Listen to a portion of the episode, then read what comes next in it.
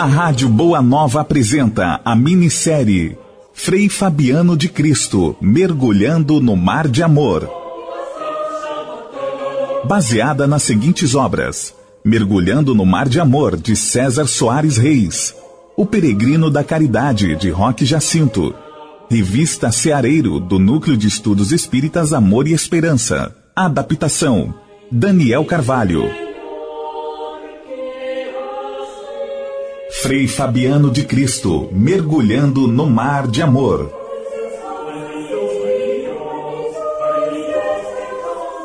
No capítulo anterior, João pronunciou os seus votos solenes e recebeu seu novo nome, Frei Fabiano de Cristo.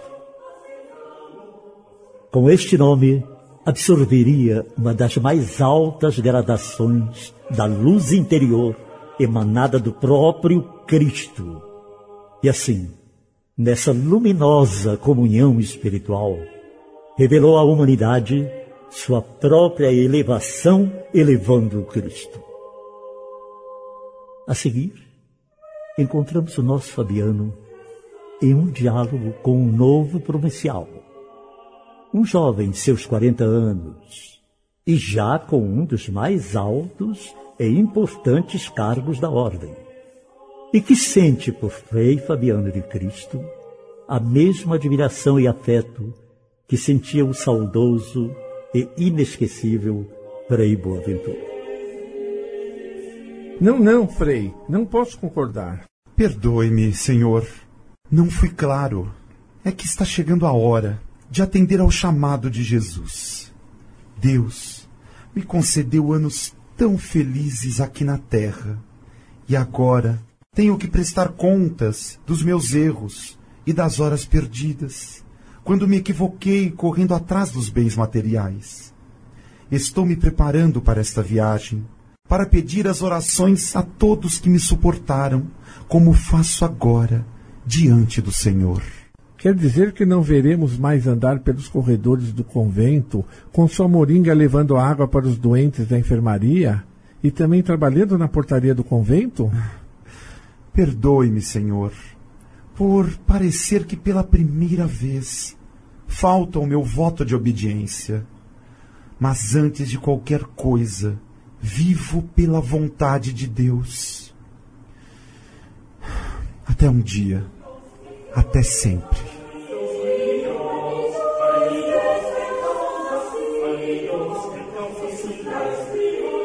A notícia da doença de Frei Fabiano se espalhou e todos rogavam pela saúde de Fabiano, que havia se recolhido ao leito. O frei provincial permitiu a entrada controlada do povo para receber a visita de Fabiano em seu leito de doente. Pela primeira vez, povo, nobreza e escravos juntos, sem regalias, uniram-se para a despedida de Fabiano. Uma das presenças mais notadas foi a do governador Gomes Freire, imensamente comovido, em lágrimas, agradecendo a Fabiano a cura de sua doença, cura que considerava milagrosa. Levantando levemente a manta que cobria o corpo febril de Fabiano, beija-lhe os pés com imensa gratidão. Nesse mesmo instante, no plano espiritual, à vista de todos os presentes na exígua cela, pétalas de rosas materializadas cobriam o leito de Fabiano, como numa espécie de retribuição para gratificar Fabiano pelas inúmeras roseiras plantadas no convento ao redor das janelas da enfermaria, de modo que com seu perfume as rosas amenizassem terrível cheiro das feridas abertas e inflamadas inclusive as de suas próprias pernas. Fabiano não mais falava. Apenas recolhia aquelas intensas vibrações de amor. Um dia, enquanto Fabiano ainda se encontrava recolhido em sua cela, veio ao convento uma mulher chamada Ana e insistiu em falar com o frei superior, que acabou por atendê-la. Era uma jovem mulher e demonstrava uma aparência sofrida e apreensiva. O superior, surpreso, indagou. Em que posso servi-la, minha filha? Frei, estou aqui para agradecer-vos. Agradecer-me? Que te fiz para merecer gratidão? Há quatro dias eu quase morria de parto. Desesperada, roguei a Jesus que me enviasse amparo. Pouco depois, pelas portas de meus aposentos, entrou Fabiano de Cristo. Fabiano? Há quatro dias? Ele mesmo, senhor. Disse-me então que as minhas preces tinham sido ouvidas e me assistiu de tal forma, ajudando carinhosamente a parteira, que nasceu meu filho e me salvei também. E conhecias Fabiano? Só de nome, senhor. Mas naquele dia, enquanto me atendia, ele me disse que lá estava sob as vossas santas ordens. Por isso, a primeira coisa que faço é cumprir o dever de gratidão. Tudo o que me dizes é impossível. Como impossível? Se até a parteira é testemunha de tudo, como dizeis que é impossível o que vos digo? E hoje venho pedir-vos licença para dar ao meu filho o nome desse meu benfeitor, Fabiano. Creio que deves pedir diretamente a ele. Mas isso também é quase impossível. Porque já uma semana, filha, que nosso Fabiano arde em febre, confinado em sua cela, e de lá em corpo não saiu. Mas foi ele quem me atendeu. Valha-me Deus.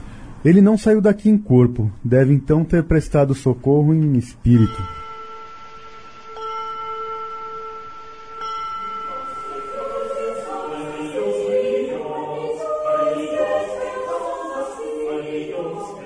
Pouco antes de 1730, o índio velho, companheiro de tantas jornadas, regressou à pátria espiritual, causando grande comoção a Fabiano. Pouco a pouco, também faziam seu retorno à vida verdadeira os companheiros dos primeiros tempos, Frei Amadeu, Frei Rogério, Frei Boaventura. Em 1740, Fabiano já era um dos mais idosos do convento. Não fosse a presença espiritual de Francisco de Assis, que nessa ocasião utilizava o processo da materialização, a solidão seria a grande companheira de Fabiano, que servindo ainda na enfermaria, falava apenas o indispensável. Era muito mais de sorriso, de bênção, de gestos amigos, de saudações humildes. Certo dia, enquanto Fabiano permanecia na penumbra e solidão de sua cela, entre a vida e a morte, o Frei Superior lembrou-se de um fato acontecido há muitos anos logo que foi indicado para o cargo que ainda hoje ocupa. Notando que a dispensa de doações estava quase vazia, mandou chamar Fabiano. Aqui estou, senhor. Sabes que a nossa dispensa dos pobres está quase vazia. Está para chegar mais um dia de distribuição de alimentos e quase nada temos para doar-lhes. Como tens um vasto círculo de admiradores beneficiado pelas tuas intercessões junto aos céus, creio ser oportuno que a eles recorras, pedindo-lhes contribuições. Mas, mas, mas, senhor, eu não posso incomodá-los. Eu, de mim, não prestei benefícios a ninguém. Se houver alguém com o direito de rogar por retribuição em troca dos benefícios distribuídos, esse único alguém é Jesus. Ora, não digo cobrar favores, Fabiano é que em verdade dói-me que alguém nos venha estender as mãos e as recolha vazia. Ora, senhor, sinto também o mesmo. Bem, nesse caso, tomo para mim esse encargo. E lá se ia Fabiano por muitos dias inteiros, sob o sol inclemente ou debaixo da chuva persistente, a arrastar-se pelas ruas, apoiado no seu cajado, a bater de porta em porta, pedindo esmolas para os pobres. Certa ocasião, quase num fim de tarde, bate à porta de uma casa fidal. Que queres, homem? Ora, senhor, sou do convento e venho estender-te a mão. De onde és? Do convento, senhor. Esta voz. Deixe-me ver. És o Barbosa? o ex-Barbosa. Não te lembras de mim? Não. Sou o Ricardo. Ricardo? Sim, o Ricardo Barbosa. Sim, sim. Não te lembras? Sim. Já lá se vão mais de 20 anos e quase não te reconheço nesses trajes. Ah. Dá cá um abraço. Sim. Mas entra, entra. Com licença, senhor, com licença. Vem aqui na sala, vem. Espera só um momento. É o tempo de abrir aquela gaveta. Aí tens. Neste pacote está uma grande soma em dinheiro. É para os teus pobres. Mas não são meus pobres, mas pobres de Jesus. Que seja. Isto me alivia a consciência. Metade do que tens aí recolhi numa trapaça, infelicitando um amigo meu. E quero hoje, finalmente, aliviar a minha consciência.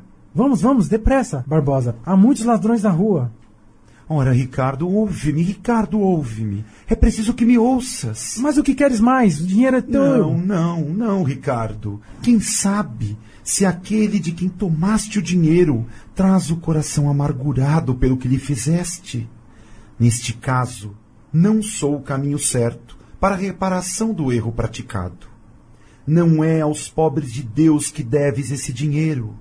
Toma-o, toma-o, e volta para junto daquele a quem prejudicaste, e devolve-lhe o que é dele. Somente assim repararás a tua falta e reconquistarás um coração que te quer mal. Agora vem cá, Ricardo, me dá um abraço. Isso. E até um dia. Até um dia, meu amigo. Frei Fabiano de Cristo, mergulhando no mar de amor.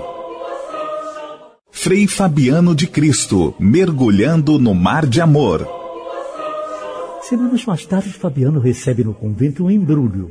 E ao abri-lo, vê-se diante de grande soma de dinheiro, acompanhada de um bilhete onde lê: Reconquistei o amigo que havia perdido. Agora tenho paz. Hoje te envio parte do que é legitimamente meu e rogo dá-lo aos pobres de Deus. Tenho orado muito, agradecendo o nosso feliz reencontro, que me libertou da tortura mental. E agora, caros ouvintes, dentre os milhares de acontecimentos, contaremos alguns episódios dos quais Fabiano participou, apenas para ilustrar o potencial espiritual do nosso Fabiano. E certamente já não vivia por si mesmo. Uma vez que também muito doente de suas pernas cheias de chagas, enquadrava-se também entre aqueles que o buscavam. Mas vivia pela força do insondável amor que o possuía. O primeiro caso intitula-se A Despedida. Certo dia, Fabiano foi procurado por um jovem tenso e sofrido que lhe disse: Pai Fabiano, vim despedir-me. Eu não poderia partir sem te abraçar por uma última vez. Sabes que te devo a saúde. Ora, me dá cá um abraço, André. Vais viajar? Sim. Uma viagem sem retorno a esta região onde fui feliz, mas onde sofro. Agora uma dor sem remédio. Sim, mas viajas por seres infeliz? Que me resta aqui, pai Fabiano? Além de teu coração paternal, nenhum outro encontrei que me desse compreensão. Cansado, partirei desiludido, e assim não farei mais ninguém feliz. Ora, André, mas te despezes para sempre. Para sempre. Tomarei novos caminhos. Meu filho, meu filho, há caminhos, porém, que são traiçoeiros desvios que podem conduzir-nos a maiores sofrimentos ainda. Se a vida de pesa aqui, como será essa vida amanhã, meu filho? De tudo me livrarei. Ah, André, também um dia pensei em livrar-me de muitas coisas. Descobri, porém, que ninguém se livra de si mesmo, salvo quando se esquece de si para viver pelos outros. Há, por isso, partidas que nos levam para o bem, fazendo desabrochar virtudes adormecidas em nossos corações. E há aquelas que nos arrojam a despenhadeiros insondáveis. Partirei para onde não haja mais amarguras. E talvez nem felicidade. Ah, querido, queres te anular para esquecer? Acho que sim. Pois bem, então me faz um favor antes de partires. Ajuda-me a dar conforto a um velhinho cego na enfermaria, que as forças me faltam hoje. Levarás assim, para onde fores, uma lembrança inesquecível que talvez te faça recordar de nossa amizade.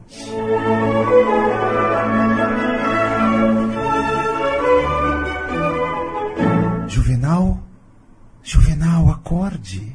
Oh, meu doce paizinho, voltas a ver-me. Sim. Como estás agora, meu bom Juvenal? Mais sereno, pai Fabiano. Nesta noite interminável de minha cegueira, somente agora comecei a ver o sentido da vida. Tenho assim revisado cada um dos meus dias e rogo a Jesus a oportunidade de reparar todos os males que pratiquei. Sim, sim. Queres viver muito, não é, Juvenal? Oh, sim. Pretendo viver muito, se Deus o permitir porque os pecados da minha indiferença para com todos me atiraram numa completa solidão e amargura. Ai, eu queria abraçar meu filho, que diante dos meus olhos destemperos e dos maus tratos abandonou esta vida pela porta do suicídio. Até ontem julguei que esse meu pecado seria sem perdão. Esta noite, no entanto, o filho veio me visitar Pude vê-lo novamente e ele me contava da sua dor espiritual, porque a vida continua no além. Pai Fabiano, o que ele está dizendo? Ele não sabia, pai Fabiano, que embora bruto, grosseiro e selvagem que sempre fui, eu o amava. E por temor de perdê-lo, eu me tornava agressivo, aparentando a indiferença. Ora, Juvenal, Juvenal. Deixo-te por hora na companhia de nosso André, que te ajudará a alimentar-te. Ele também veio despedir-se de todos nós para buscar regiões ignoradas de seu coração.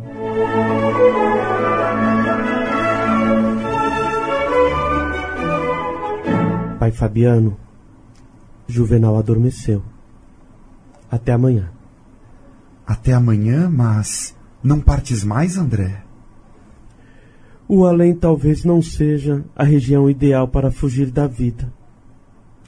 Se atrás ficarem os que choram por nos amarem tão profundamente.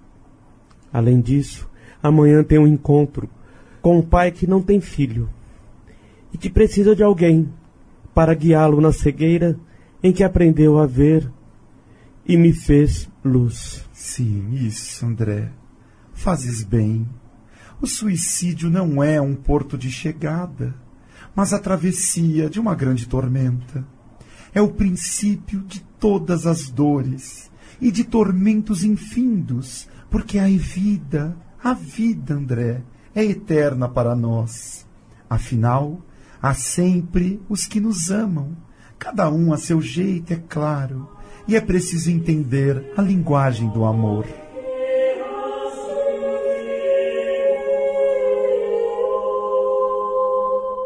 Nesta história que acabamos de contar, percebemos como Fabiano, sem nenhuma lição de moral e utilizando apenas o exemplo, evitou um suicídio iminente.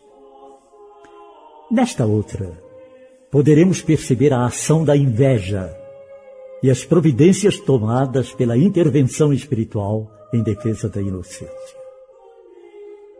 Vamos ouvir o que dizem aqueles dois frades sobre Fabiano. O título é Desmascarando Fabiano.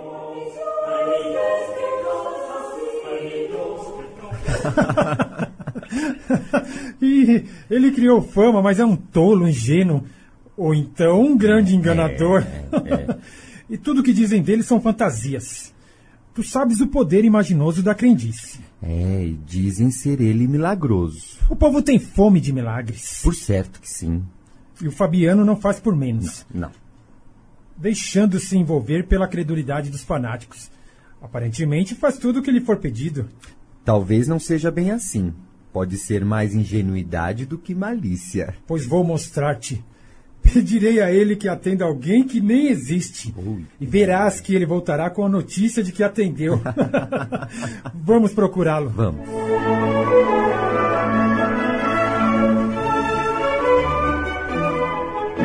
Olha, Fabiano. Trouxeram notícias de que ali está caída uma mulher e que deve socorrê-la já que todos passam ao largo. Sim, sim, irei imediatamente. Olha só, lá se vai ele arrastando aquela perna com ar de Marte. É. Não demora muito e nos dará informações fantásticas, nascidas de sua imaginação fértil, de um antigo homem de negócios.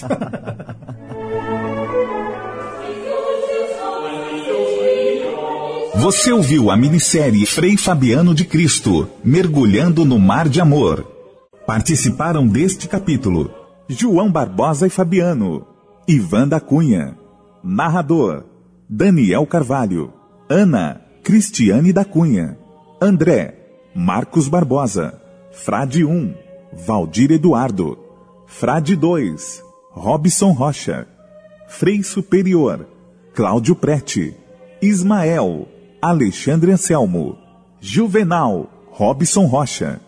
Provincial Jovem, Enio, Ricardo, Robson Pereira, Índio, Regis Lang. Edição e sonoplastia, Tiago Costa. Direção, adaptação e narração, Daniel Carvalho. Codireção, Ivan da Cunha. Coordenação, Ana Cláudia Facim.